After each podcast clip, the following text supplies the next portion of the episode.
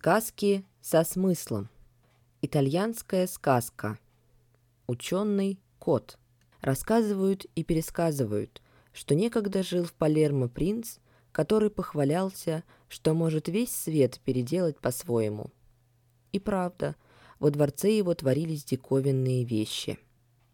Лошадь он научил есть мясо, собаку у него жевала сено, а осел плясал тарантеллу, колотя по бубну копытом но больше всего гордился принц своим котом. Десять ученых в пышных париках и черных мантиях потратили десять лет, чтобы обучить принца всем наукам, приличествующим его высокому званию. А принц положил еще больше труда, чем десять ученых за десять лет, чтобы кот позабыл о том, что он кот. Когда принц наконец достиг, чего хотел, он сказал своим друзьям – Приходите ко мне завтра на ужин, и вы убедитесь, что если очень постараться, можно превозмочь природу. Это докажет вам мой ученый кот. Друзья приняли приглашение. Один из них, человек умный и догадливый, подумал так. Если речь идет о коте, то неплохо на всякий случай запастись мышкой. Так он и сделал.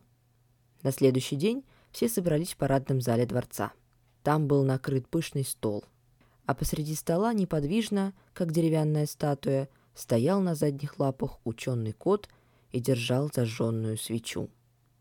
Когда гости уселись за стол, слуги начали вносить на золоченных блюдах кушанья, приготовленные из мяса, дичи и рыбы. От блюд поднимался такой вкусный запах, что у приглашенных потекли слюнки. А кот? Кот даже усом не повел. Не шелохнувшись, он продолжал держать горящую свечу. Принц обвел всех торжествующим взглядом. «Ну, что я вам говорил?» — воскликнул он. «Не правда ли искусство выше природы?» «Конечно, конечно!» — закричали восхищенные гости. Только один из них промолчал. Он положил рядом с собой широкополую шляпу, украшенную перьями, и незаметно пустил под нее мышку. Мышка, почувствовав себя на свободе, живо высунула из-под шляпы остренькую мордочку. Едва кот завидел мышку, как разом забыл все, чему обучил его принц таким трудом. Свеча полетела в сторону, зазвенели разбитые бокалы, а кот схватил мышку и убежал с ней, задрав хвост. Так принцу и не удалось не то что весь свет, а даже кошачью природу переделать на свой лад.